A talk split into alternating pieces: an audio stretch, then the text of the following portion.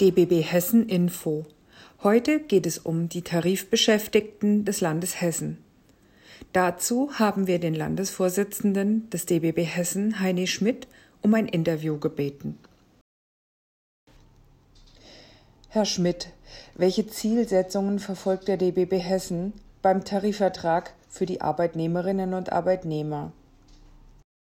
Wir, der DBB Hessen, stehen für einen modernen Tarifvertrag mit einer leistungsgerechten Vergütung und gerechten Aufstiegsmöglichkeiten für die hessischen Tarifbeschäftigten. Das bedeutet vor allem die angemessene Teilhabe an der allgemeinen Einkommensentwicklung, die Steigerung der Attraktivität der Beschäftigungsverhältnisse, die Beibehaltung des stufengleichen Aufstiegs, die Vermeidung sachgrundloser Befristungen, die Übernahmegarantie für die Auszubildenden, die Anerkennung von Reisezeiten in vollem Umfang als Arbeitszeit und die Zahlung der Kinderzulage in voller Höhe, unabhängig vom Umfang der Regelarbeitszeit. Wann findet die nächste Einkommensrunde für die Tarifbeschäftigten des Landes Hessen statt und welche Herausforderungen sehen Sie dabei?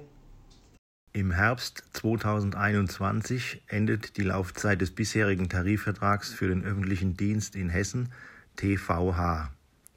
In der dann anstehenden Tarifauseinandersetzung wird es vor allem darum gehen, eine respektable nominale Erhöhung der Tarifentgelte zu erreichen.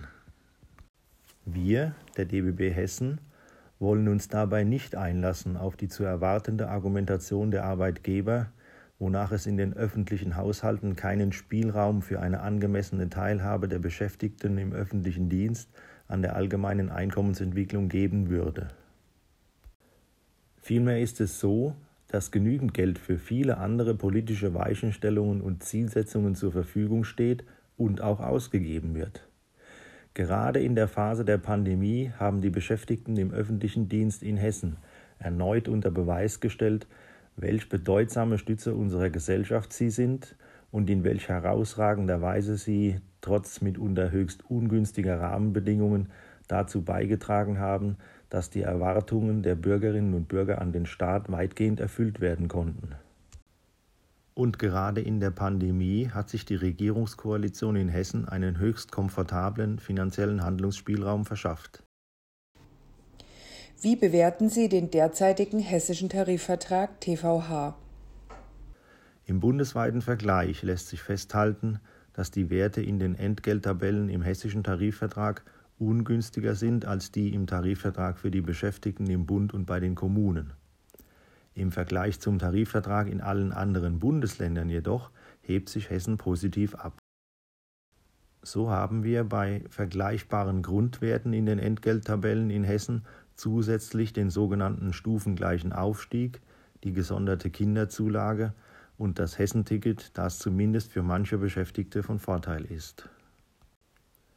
Beim Aushandeln des neuen hessischen Tarifvertrages im Herbst des Jahres wollen wir auf jeden Fall diese Besserstellungen gegenüber den anderen Bundesländern erhalten. Für diese Ziele werden wir unnachgiebig kämpfen. Stellen die Fachgewerkschaften des DBB Hessen bei der Personalratswahl auch Kandidatinnen und Kandidaten für die Arbeitnehmerlisten auf? Selbstverständlich. Unsere Fachgewerkschaften werben mit ihren Kandidatinnen und Kandidaten für die Arbeitnehmerlisten um die Stimmen der Wählerinnen und Wähler.